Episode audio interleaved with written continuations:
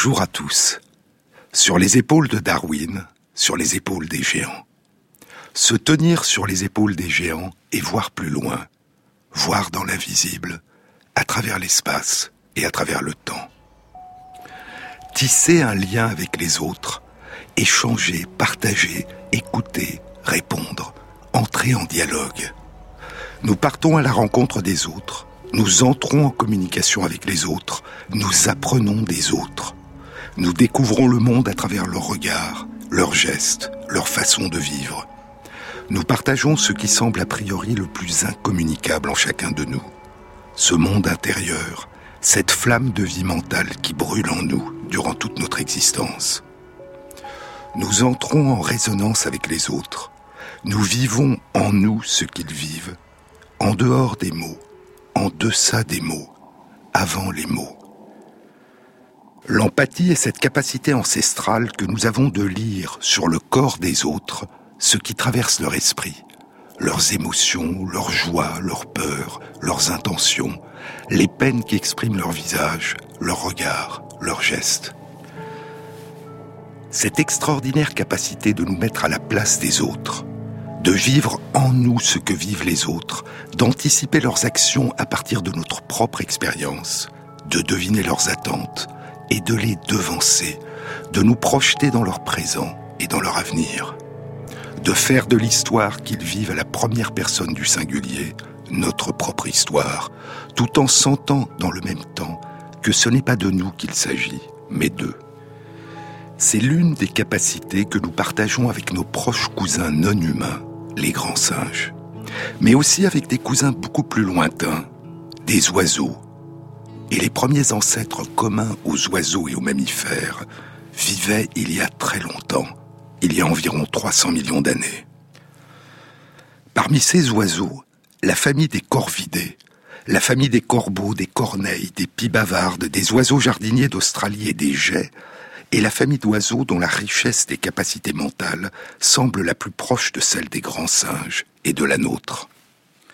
Les relations sociales entre les corvidés sont complexes et ils semblent avoir la capacité de se mettre à la place des autres, d'adopter leur point de vue, de deviner leur état d'esprit et de leur venir en aide.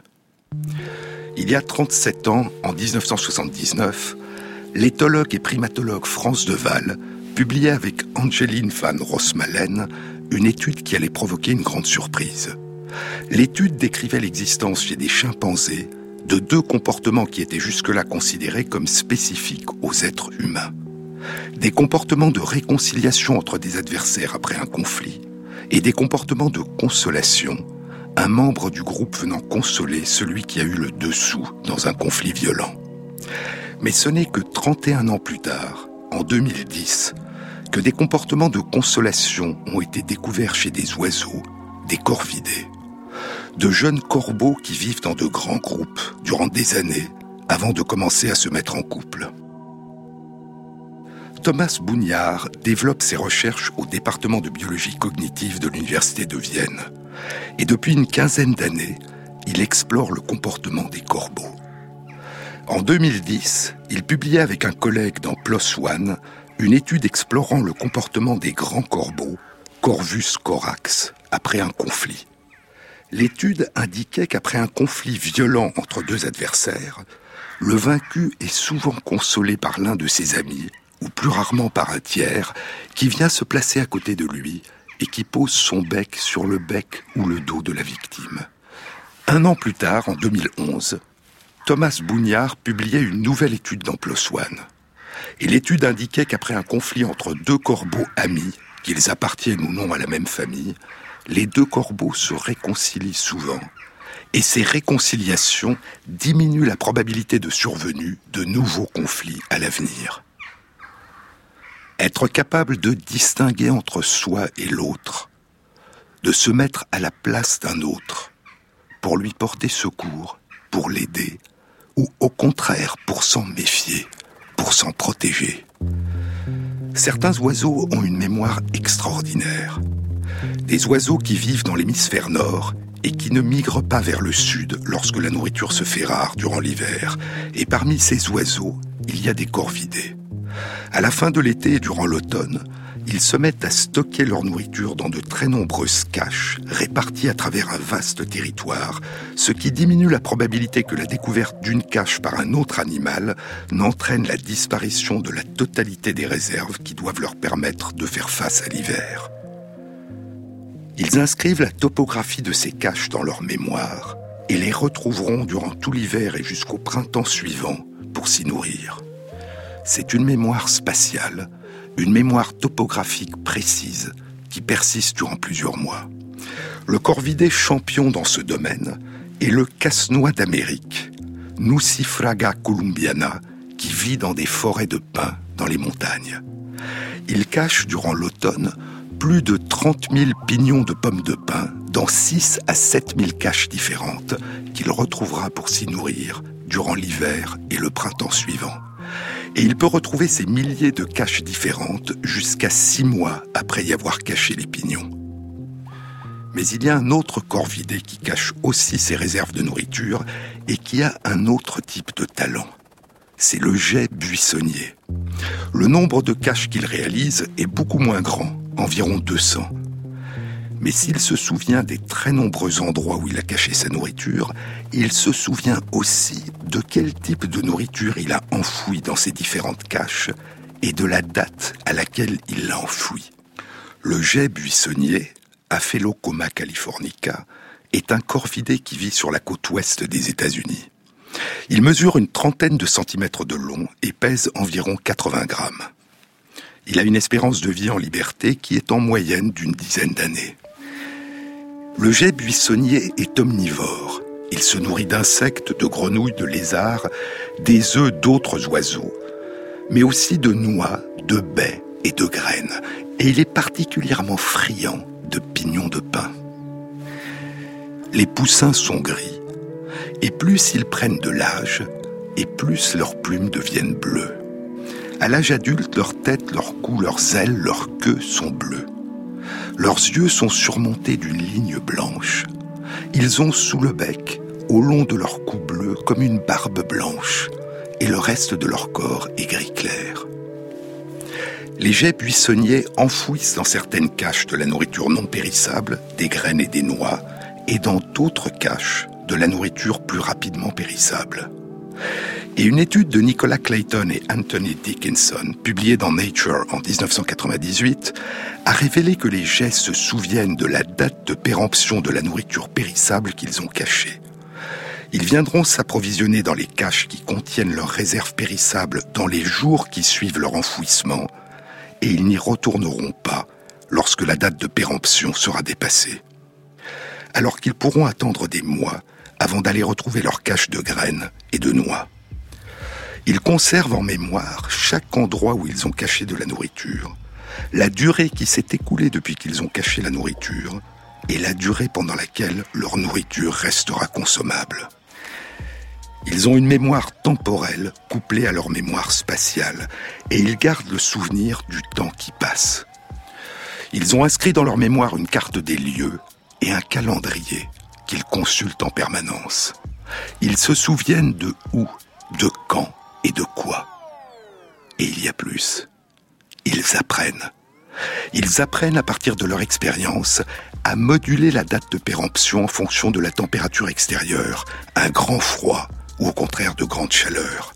Ils apprennent que la date de péremption recule s'il fait très froid et qu'au contraire elle avance s'il fait très chaud.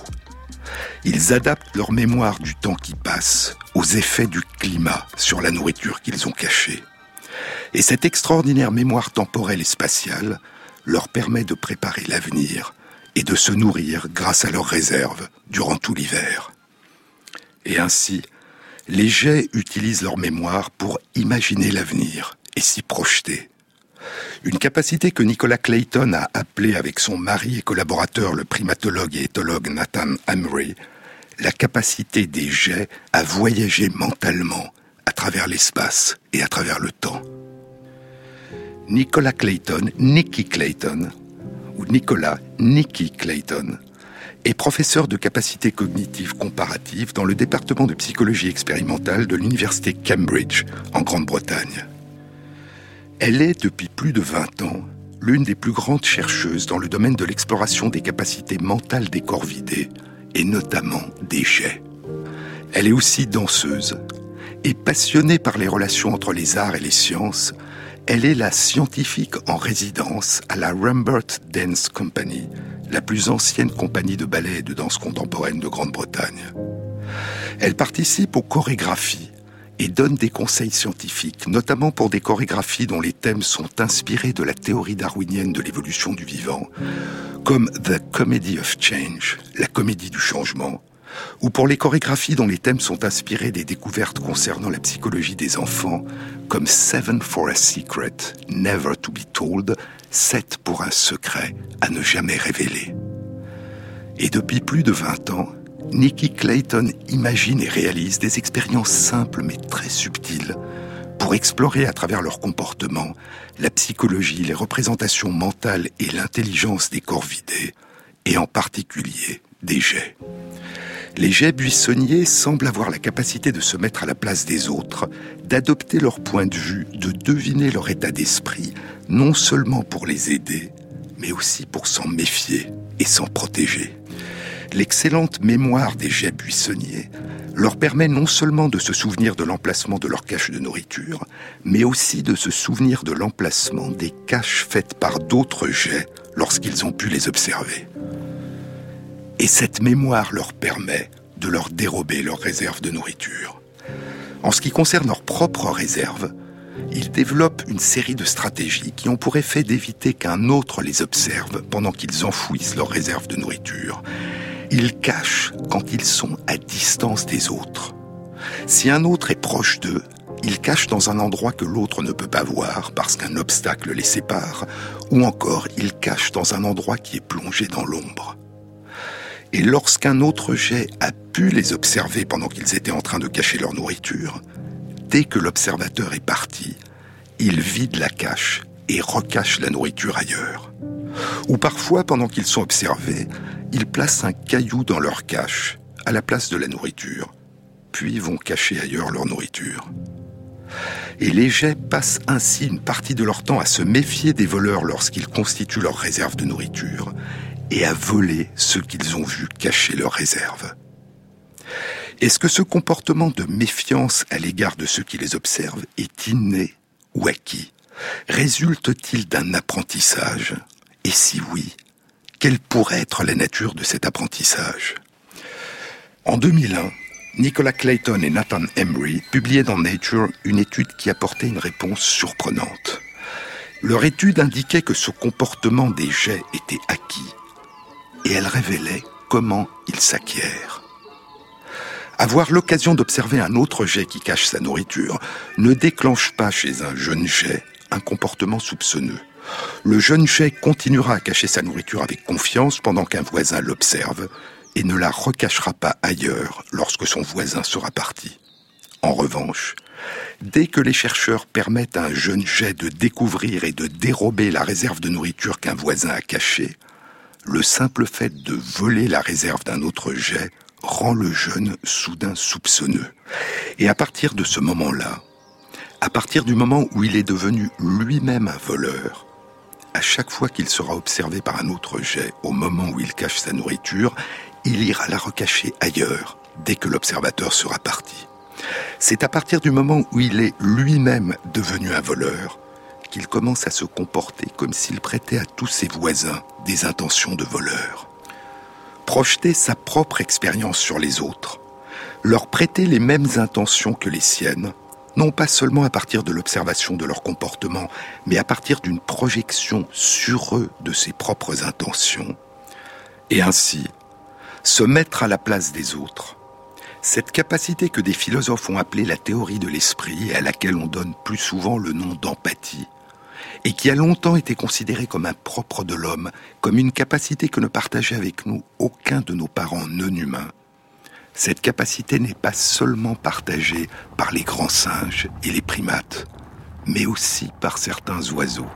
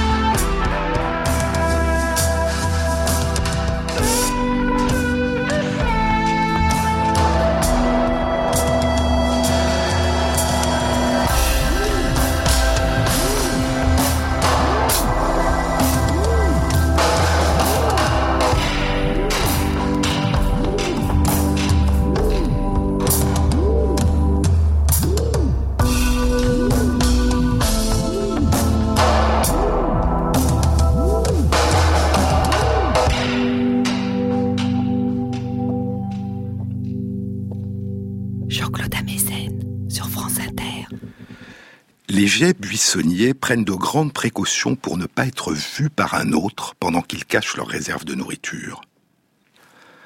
Mais si un autre jet est présent et ne peut pas les voir, prennent-ils aussi des précautions pour ne pas être entendus? C'est la question que se sont posées Nicolas Clayton, Nathan Emery et leurs collègues, et ils ont apporté une réponse dans une étude publiée en 2009 dans Biology Letters. Les chercheurs ont donné aux jets buissonniers la possibilité de cacher leur nourriture dans des bacs qui contenaient soit de la terre, soit des cailloux. Cacher de la nourriture dans un bac empli de cailloux fait du bruit la cacher dans un bac empli de terre est relativement silencieux. L'expérience comportait trois situations distinctes. Soit l'oiseau était seul au moment de cacher sa nourriture, soit il était en présence d'un autre jet placé dans une cage voisine qui pouvait à la fois le voir et l'entendre, soit il était en présence d'un autre jet placé dans une cage voisine et qui pouvait l'entendre mais pas le voir. Au total, les oiseaux, quand ils étaient seuls, ont caché en moyenne autant de nourriture dans les bacs bruyants, emplis de cailloux, que dans les bacs silencieux, emplis de terre. Et il en était de même quand un autre jet pouvait à la fois les voir et les entendre. Autrement dit, quand ils étaient seuls ou quand un autre jet pouvait les voir, ils n'ont accordé aucune importance particulière au fait d'être entendus lorsqu'ils constituaient leur réserve de nourriture. Lorsqu'ils étaient seuls, ils ne se souciaient pas du bruit qu'ils faisaient. Et lorsqu'un autre jet pouvait les voir, le fait de les entendre ne lui apportait aucune information supplémentaire. En revanche, lorsqu'ils étaient en présence d'un autre jet qui pouvait les entendre mais pas les voir, ils ont caché la quasi-totalité de leur réserve dans les bacs silencieux emplis de terre. Et ainsi, les jets buissonniers qui cachent leurs réserves font en sorte de ne pas donner d'informations de nature auditive à leurs voisins, si et seulement si leur voisin peut les entendre, mais pas les voir, c'est-à-dire quand la seule possibilité qu'il a de repérer leur cache est de les entendre. Quatre ans plus tard, en 2012, Nicolas Clayton et une collègue réalisaient la même expérience avec des jets des chênes et publiaient leur étude dans les comptes rendus de la Royal Society. Le jet des chênes, Garulus glandarius, est un corvidé qui mesure comme le jet buissonnier une trentaine de centimètres de long, mais dont le poids est plus important, entre 200 et 300 grammes. Il est omnivore, se nourrit de larves et d'insectes et des œufs d'autres oiseaux, mais aussi de végétaux, des graines, des baies, et il est très friand de glands de chêne. Il niche au cœur des forêts, là où la densité des arbres est importante, et lorsqu'il est en couple, le couple défend son territoire. Il vit en Europe de l'Ouest, en Afrique du Nord, en Inde et en Asie, d'où son nom en anglais, Eurasian Jay, jet eurasien. Sa tête est recouverte de plumes blanches, et il a sous l'œil une bande noire qui prolonge son bec. Son corps est brun rosé sur le dessus et brun plus clair sur le dessous. Sa queue est noire, son bas-ventre blanc, et la partie la plus extérieure de ses ailes est noire, tachetée de bleu. Ses cris d'alarme en cas de danger sont rauques et puissants, mais ses chants sont mélodieux, et il est un très bon imitateur. Il imite le chant des autres oiseaux et les vocalisations de nombreux mammifères. Il émet des gloussements, des sifflements et parfois même des espèces de miaulements. Et on a utilisé différents mots pour décrire cette activité musicale. On a dit que le jet cacarde, cajole, frigulote ou jazz. Mais revenons à l'étude de Nicolas Clayton. Elle indique que le comportement des jets des chênes qui vivent en Europe est le même que celui des jets buissonniers qui vivent sur la côte ouest des États-Unis. Lorsqu'ils cachent leur nourriture, ils font en sorte de demeurer silencieux et de ne pas donner d'indications auditives à leurs voisins si et seulement si leurs voisins peuvent les entendre mais pas les voir. Les jets buissonniers et les jets des chênes sont-ils les seuls à avoir ce type de comportement ou d'autres corvidés partagent-ils ces précautions? Au début de l'année 2016, une étude publiée dans Nature Communications apportait une réponse. Elle concernait les corbeaux. Elle avait été réalisée par Thomas Boniard de l'Université de Vienne et deux de ses collègues. Les corbeaux, comme les jets, cachent leur nourriture. Et lorsqu'ils sont observés par un autre, soit ils cachent la nourriture à un endroit où un obstacle les sépare de l'autre et l'empêche de les voir, soit ils attendent que l'autre soit parti avant de cacher leur nourriture, soit ils la recachent ailleurs une fois que l'observateur est parti. Et s'ils sont en train de revenir à une ancienne cache où ils ont entreposé de la nourriture, ils se placent loin de la cache tant qu'un observateur est présent. Mais sont-ils capables d'imaginer qu'un autre les observe quand eux-mêmes ne peuvent voir l'observateur? L'étude a consisté à placer un corbeau dans une pièce, séparée d'une autre pièce par une cloison de bois, dans laquelle était creusé un petit trou qui permettait de regarder dans l'autre pièce. Le petit trou était soit ouvert, soit fermé. Quand il était ouvert, le corbeau avait la possibilité de voir, par le trou, une personne du laboratoire cachée de la nourriture dans l'autre pièce. Puis, lorsqu'il pouvait entrer dans l'autre pièce, le corbeau avait la possibilité de dérober la nourriture qui était dans cette cache.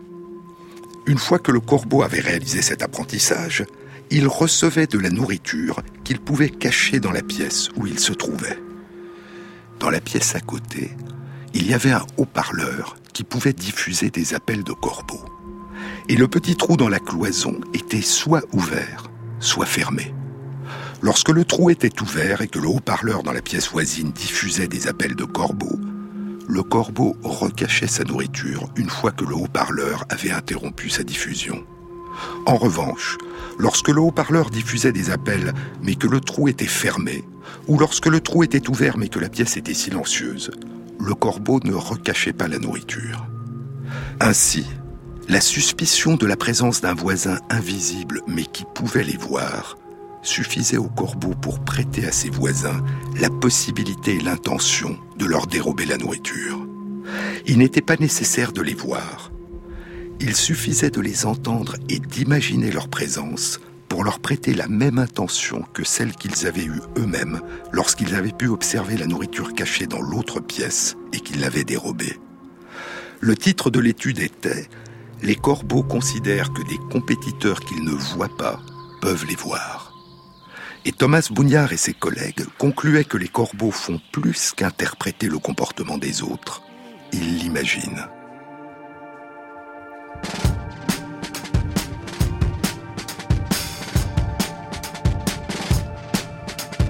Quel est ce parfum que le vent dépêche? On dirait que la chair brûle. Viens, suis-moi, je connais l'endroit où l'herbe est encore fraîche. Empruntons ce chemin, dis adieu à la ville. Je t'attends, prends ma main, cesse donc de jouer l'indocile. La lave aura bientôt recouvert nos maisons. Je t'en prie, allons-nous-en, mon cœur, mon cœur est un pendule, mon cœur bat dans tes pas. Je ne fais que t'attendre, mon cœur, mon cœur, sous le ciel noir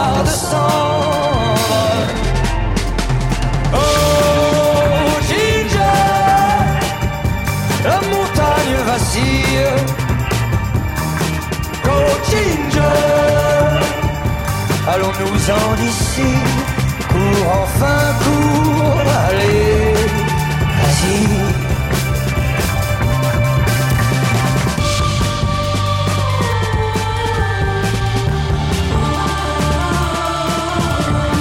On dirait que l'enfer entier est à notre trousse. La lave s'avance, mais je crois en la chance de rejoindre la mer. Elle est là quelque part, non, ne te retourne pas. Viens vite, suis-moi mon cœur. Les chiens sont à nos talons, mais la jetée n'est plus loin. Oh, Ginger, le sol sous nous vacille. Mais Ginger, un grand bateau se dessine là-bas. Au cœur, l'espoir nous fait un signe. Oh Ginger, nous serons loin d'ici. Dans une heure, si tu le veux, sauve-toi. Allez, vas-y.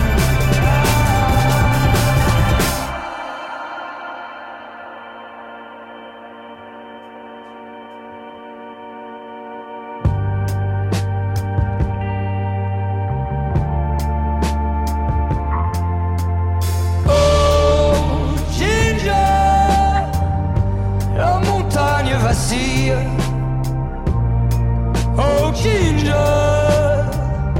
maintenant je l'apprécie et ris. Ginger, dis adieu à la ville. Oh Ginger, nous sommes à. À présent, fais-moi confiance, nous sommes libres. À moins que.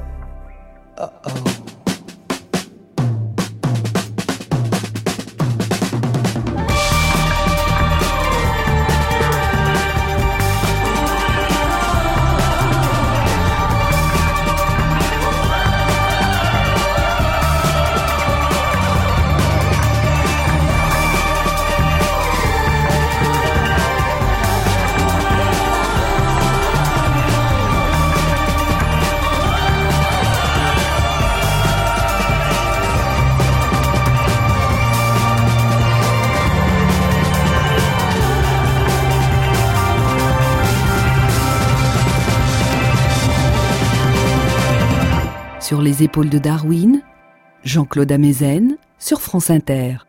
Durant plus de 100 ans, depuis la fin du 19e siècle et jusqu'au début du 21e siècle, le cerveau des oiseaux a été considéré comme radicalement différent de celui des mammifères. Son architecture est différente et il paraissait évident qu'il ne contenait pas ce qui correspond au cortex cérébral des mammifères, la surface plissée du cerveau dont la partie la plus superficielle, le néocortex, est la plus développée chez les primates non humains et chez les humains.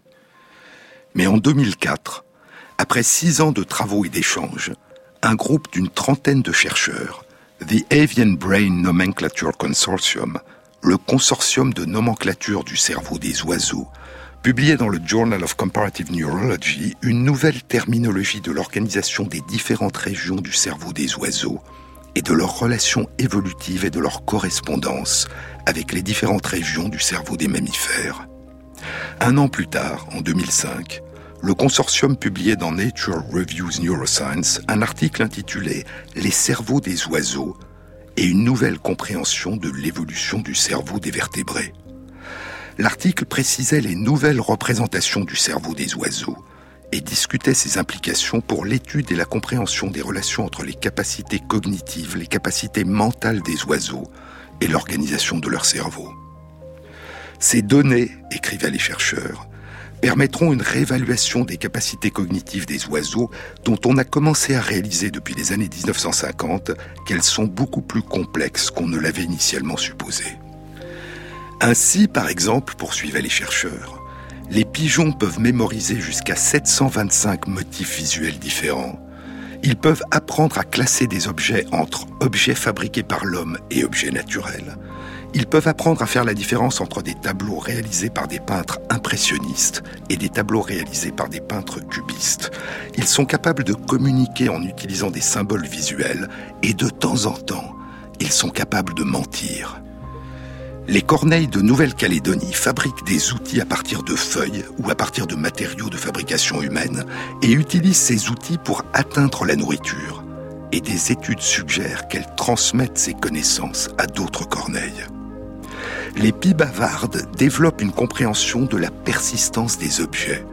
Un objet persiste, même si on ne le voit plus, à un âge plus précoce que tous les autres animaux qui ont été testés à ce jour. Les jets buissonniers ont la capacité de se souvenir qu'un événement a eu lieu à un endroit et à un moment précis. Et ces oiseaux modifient leur stratégie de cache de nourriture en fonction de la possibilité que d'autres oiseaux la leur dérobent dans le futur, un comportement qui correspond à une théorie de l'esprit. Les hiboux ont une capacité sophistiquée de localisation des sons qu'ils utilisent dans leur chasse nocturne et qu'ils acquièrent par apprentissage. Les perroquets, les colibris et les oiseaux chanteurs possèdent la capacité d'apprendre le chant, le langage à partir des adultes, en les écoutant, en les imitant et en y ajoutant leurs variations personnelles. Cette capacité est une condition nécessaire à l'acquisition du langage parlé chez les humains, et à l'exception des cétacés et probablement des chauves-souris, cette capacité n'a été décrite chez aucun autre mammifère. De plus, poursuivent les chercheurs, les perroquets peuvent apprendre à dire des mots des langues humaines et les utiliser pour communiquer et échanger avec les humains. Les perroquets gris du Gabon, ou perroquets jacot, peuvent notamment utiliser des mots humains dans un contexte qui prend en compte des concepts numériques et relationnels, une capacité qui était jusqu'alors considérée comme impropre de l'homme. Ainsi, de nombreux oiseaux ont des aptitudes cognitives remarquablement sophistiquées. Et la méconnaissance de ces aptitudes est illustrée par l'expression ancienne cervelle d'oiseau, bird brain en anglais, utilisée pour caractériser une personne étourdie ou peu réfléchie. Il y a une notion très partagée, dira plus tard Eric Jarvis, l'un des animateurs du consortium. Une notion très partagée selon laquelle plus un groupe d'animaux est éloigné des humains et moins il est intelligent. Et pour cette raison, la plupart des gens, et même des scientifiques, sont surpris par les capacités découvertes chez certains oiseaux. Chez les mammifères, poursuivaient les chercheurs du consortium dans leur article de Nature Reviews Neuroscience, ces capacités cognitives sont assurées par une partie du pallium, le cortex cérébral, dont l'architecture comporte six couches. Et chez les oiseaux, ces capacités cognitives sont aussi assurées par les régions du pallium, mais ces régions ne comportent pas les couches caractéristiques ni les plissures du cortex. Et les chercheurs concluaient, il est clair que l'architecture en six couches du cortex cérébral des mammifères n'est pas la seule modalité neuro-architecturale qui permet l'émergence des capacités cognitives complexes. Il est clair aussi que les plissements du cortex ne sont pas non plus nécessaires. Parmi les oiseaux, ce sont les corvidés et les perroquets chez qui les capacités cognitives les plus développées ont été observées à ce jour, des capacités cognitives semblables à celles des grands singes. Le cerveau des corvidés et des perroquets est très petit par rapport à celui des grands singes, mais le rapport entre le poids du cerveau et le poids du corps est du même ordre de grandeur. Et de plus, une étude publiée à la fin du mois de juin 2016 dans les comptes rendus de l'Académie des sciences des États-Unis a indiqué l'existence chez les oiseaux, et notamment chez les corvidés et les perroquets, d'une caractéristique particulière de leur cerveau qui pourrait jouer un rôle dans leur remarquable capacité cognitive. L'étude a été animée par Pavel Niemetz du département de zoologie de l'université Charles à Prague. Les chercheurs ont découvert que les cerveaux des oiseaux chanteurs, dont les corvidés, et les cerveaux des perroquets contenaient deux fois plus de cellules nerveuses, les neurones, que les cerveaux de singes de poids semblables. En d'autres termes, ces neurones plus petits chez ces oiseaux que chez les mammifères étaient deux fois plus nombreux par unité de poids dans le cerveau des oiseaux que dans le cerveau des singes. De plus, l'étude indique que chez les corvidés et les perroquets, il y a une répartition sélective des cellules nerveuses, des neurones, dans les régions antérieures frontales du pallium, correspondent au cortex cérébral chez les mammifères. Dans ces régions, les neurones sont 3 à 4 fois plus nombreux par unité de poids chez les corvidés et les perroquets que chez les primates. Et ainsi, il est possible que les aptitudes mentales remarquables des corbeaux, des corneilles, des pies bavardes et des jets, qui ont conduit certains éthologues, dont Nicolas Clayton et Nathan Emery, à les qualifier de primates à plumes, soient pour partie au moins liés à ces modalités particulières de construction et de composition de leur cerveau. Chez ces cousins très éloignés de nous, le cerveau s'est construit autrement. Mais des capacités mentales semblables ont émergé chez certains oiseaux et chez les grands singes à partir de cerveaux différents. Et ce que nous appelons l'intelligence, les capacités intellectuelles, les capacités d'apprentissage, les capacités à résoudre des problèmes et à utiliser et à fabriquer des outils, semble aller de pair et semble avoir évolué de manière conjointe chez les corvidés comme chez les primates et comme chez nous, humains, avec une capacité à nous mettre à la place des autres, à deviner leur état d'esprit, et à leur attacher de l'importance, soit pour nous en méfier et nous en protéger, soit au contraire pour reconnaître leur détresse et aller les consoler, les réconforter, les aider. En d'autres termes, il y a eu au cours de l'évolution plusieurs chemins vers l'émergence de l'intelligence, de l'empathie et de la sympathie. Et l'exploration des relations entre l'architecture du cerveau des oiseaux et leurs capacités cognitives est un sujet de recherche qui vient à peine de commencer. Mais une des grandes chercheuses qui explore les capacités mentales des corps vidés, Nicola Clayton, se refuse à tuer ces oiseaux pour étudier leur cerveau. Je suis trop attachée à ces oiseaux, dit-elle. Elle les étudie tout en les respectant. I'm just a boy.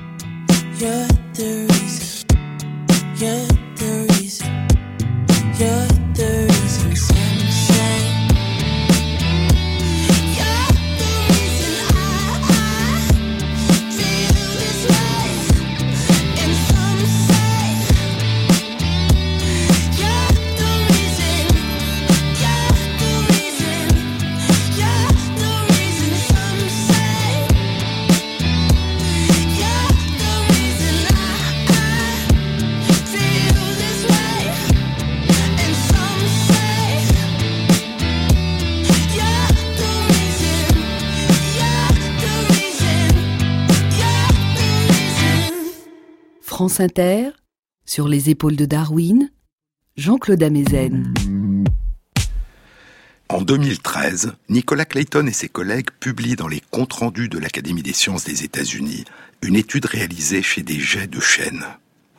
Ces oiseaux, lorsqu'ils font la cour et commencent à tisser des liens avec leurs futures compagnes, partagent avec elles leur nourriture. Et ces épisodes répétés d'offrande et de partage de nourriture jouent un rôle important dans le maintien des relations affectives du couple. L'étude suggère que les jets des chênes devinent quelle sorte de nourriture leur compagne désire manger et qu'ils lui procurent la nourriture qu'elle désire.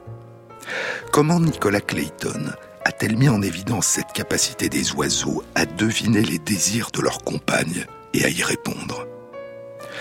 Il y a une sensation et un comportement qui ont été appelés la satiété spécifique. La satiété, c'est cette sensation de plénitude que nous ressentons quand nous avons mangé à notre faim. Nous sommes rassasiés. Mais la satiété spécifique, c'est quand nous avons mangé un plat particulier plusieurs fois et que nous avons alors envie de manger autre chose, un autre plat, un autre dessert. Ce n'est pas que nous n'avons plus faim, c'est que nous avons envie d'autre chose. Nous avons une sensation de satiété, non pas pour la nourriture en général, nous avons toujours de l'appétit, mais pour ce que nous avons déjà mangé. Et les jets, comme nous, ont une sensation de satiété spécifique. Quand ils se sont nourris d'une nourriture particulière, ils préfèrent plus tard consommer une autre plutôt que de nouveau la même. Nicolas Clayton et ses collègues ont réalisé l'expérience suivante. Chaque monsieur jet était dans une petite pièce, sa compagne dans une petite pièce adjacente, et ils étaient séparés par une petite fenêtre grillagée. Avant de pénétrer dans leur petite pièce, les messieurs avaient reçu leur nourriture habituelle, le menu de base de la maison. Les dames, elles, recevaient un mets de choix, soit la nourriture A, le plat A, soit la nourriture B, le plat B. Les messieurs regardaient leurs compagnes se nourrir. Puis, plus tard, ils recevaient dans leur pièce deux petits bols. L'un contenait la nourriture A, l'autre la nourriture B. Comment allaient-ils la partager avec leur compagne Si elle avait précédemment reçu la nourriture A, ils avaient tendance à lui donner la nourriture B. Si elle avait précédemment reçu la nourriture B, ils avaient tendance à lui donner la nourriture A. Et ainsi, les messieurs prenaient en compte la satiété spécifique de leur compagne, ils semblaient comprendre qu'elle préférerait la nourriture qu'elle n'avait pas consommée auparavant. Mais était-ce véritablement la raison de leur comportement? Il y avait au moins deux autres explications possibles. La première était que pendant que l'oiseau offrait la nourriture à sa belle, celle-ci lui manifestait ses préférences et qu'il en tenait compte. En d'autres termes, le comportement des oiseaux ne serait pas dû à une compréhension du désir de leur compagne qu'ils auraient déduit de leurs observations de leur repas, mais à une interaction directe, durant laquelle les dames feraient part de leurs préférences aux messieurs pendant qu'ils leur proposent la nourriture. Pour explorer cette possibilité, les chercheurs ont répété l'expérience avec une modification. Pendant que les dames se nourrissaient, la petite fenêtre était obturée par un panneau et les messieurs ne voyaient pas quel plat, la nourriture A ou la nourriture B, les dames recevaient. Dans ces conditions, quand ils recevaient eux-mêmes les deux bols contenant l'un la nourriture A et l'autre la nourriture B, les messieurs donnaient au hasard soit l'une, soit l'autre à leur compagne, ce qui signifiait qu'elles n'avaient pas la possibilité d'indiquer leur préférence à leurs compagnons. Elles acceptaient le cadeau sans indiquer qu'elles en auraient préféré un autre. La deuxième possibilité que les chercheurs ont explorée était que les oiseaux ne se mettaient pas véritablement à la place de leur compagne, qu'ils ne prenaient pas en compte le désir de leur compagne, mais qu'ils suivaient leur propre désir. L'idée était la suivante. L'oiseau regarde sa compagne se nourrir, soit du plat A, soit du plat B. Il se mettrait alors à la place de sa compagne. Il ressentirait ce que ressent sa compagne et en imagination, il se nourrirait comme elle du plat A ou du plat B. Cette identification ferait qu'il ressentirait une satiété spécifique, comme s'il s'était lui-même nourri du plat A ou du plat B. S'il a imaginé s'être nourri du plat A, il préférera pour plus tard le plat B et le partagera donc avec sa compagne. S'il a imaginé s'être nourri du plat B, il préférera pour plus tard le plat A et le partagera donc avec sa compagne. Et ainsi, le plat qu'il choisira plus tard de partager avec sa compagne ne serait pas dû à une compréhension du désir de sa compagne, mais à un processus d'identification avec elle au moment où elle s'est nourrie. Pour explorer cette possibilité, Nicolas Clayton et ses collègues ont réalisé l'expérience suivante. Une fois que les oiseaux ont observé leur compagne se nourrir, ils ont été placés dans une autre pièce où ils ont été nourris en l'absence de leur compagne. Qu'allaient-ils préférer Le plat A ou le plat B? Leur choix pour se nourrir ne dépendait pas de ce qu'ils avaient vu. Qu'ils aient vu leur compagne se nourrir du plat A ou du plat B, ils choisissaient au hasard le plat A ou le plat B. En d'autres termes, ils ne ressentaient pas eux-mêmes une satiété spécifique pour le plat que leur compagne avait mangé. Et ainsi, il semble bien que ce n'est pas en fonction de leur désir personnel que les jets choisissent la nourriture qu'ils partagent avec leur compagne, mais en fonction de ce qu'ils supposent être la sensation de satiété spécifique et le désir de leur compagne. Ils ne confondent pas le désir qu'ils s'attribuent à leur compagne avec leur propre désir. Ils se mettent à la place de leur compagne. Ils font la différence entre eux-mêmes et l'autre. Un an plus tard, en 2014, Nicolas Clayton et ses collègues publiaient dans Biology Letters une étude qui explorait plus avant ce comportement des messieurs jets. Depuis une vingtaine d'années, des études réalisées chez des humains, enfants et adultes, indiquent qu'il est moins facile d'offrir ou de partager quelque chose en répondant aux préférences des autres lorsque les préférences des autres sont contraires aux siennes. Par exemple, offrir à une compagne ou un compagnon un film dont on pense qu'il lui plaira pour le regarder ensuite ensemble, ou un meuble dont on pense qu'il lui plaira pour le mettre dans l'appartement commun, sera en général plus difficile pour la personne qui offre si elle-même n'apprécie pas le film ou le meuble que si elle aussi l'apprécie. Dans le cas où il y a un conflit entre le désir de l'autre et son propre désir, offrir et partager nécessite de réprimer en partie son propre désir pour satisfaire celui de l'autre. Dans l'étude précédente, les messieurs Jet, lorsqu'ils partageaient leur nourriture avec leur compagne, répondaient à ce qu'ils pensaient être le désir de leur compagne, mais ils n'avaient eux-mêmes aucun désir particulier. Ils avaient auparavant été nourris avec le menu habituel et n'avaient donc à l'égard du plat A ou du plat B aucune satiété spécifique personnelle et donc aucun désir particulier. Mais que se passerait-il si, en plus de répondre à ce qu'ils pensent être le désir de leur compagne de se nourrir du plat A ou du plat B, ils devaient aussi prendre en compte leur propre désir de se nourrir de l'un de ces plats? L'expérience a consisté à les nourrir non pas du menu habituel, mais soit du plat A, soit du plat B. Puis, comme dans l'étude précédente, ils observent leur compagne, à laquelle on a proposé soit le plat A, soit le plat B. Et plus tard, on offre aux messieurs les deux plats et ils peuvent choisir lequel ils vont offrir à leur compagne et partager avec elle. Si leur compagne a consommé le plat A et que eux-mêmes ont consommé le plat A, la satiété spécifique et le désir d'un autre plat sont les mêmes pour eux et pour leur compagne, et lui offriront le plat B et le partageront avec elle. Répondre à ce qu'ils pensent être le désir de leur compagne répond aussi à leur propre désir. Mais si leur compagne a consommé le plat A et souhaiterait donc recevoir le plat B, et qu'ils ont eux-mêmes consommé le plat B et souhaiteraient donc recevoir le plat A, le désir qu'ils attribuent à leur compagne et leur propre désir sont contradictoires. Et l'étude indique qu'ils auront moins tendance à offrir à leur compagne et à partager avec elle le plat qui correspond à ses désirs. Ce sera leur choix le plus fréquent, mais moins fréquent que dans les cas où ils partagent la préférence de leur compagne, ou, comme dans l'étude précédente, que dans les cas où ils n'ont eux-mêmes pas de préférence particulière. En d'autres termes, leurs préférences personnelles influencent et interfèrent avec leur capacité de répondre aux préférences de leur compagne. Elles n'annulent pas cette capacité, mais elles interfèrent avec elle et la réduit. Offrir et partager ce que l'on aime soi-même, c'est partager le plaisir de l'autre.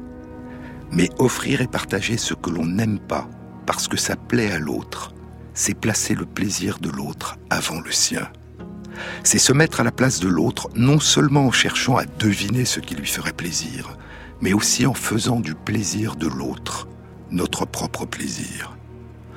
En faisant du bonheur de l'autre notre propre bonheur. Et pour les jets, comme pour nous, c'est probablement le plus beau cadeau que l'on puisse offrir aux autres.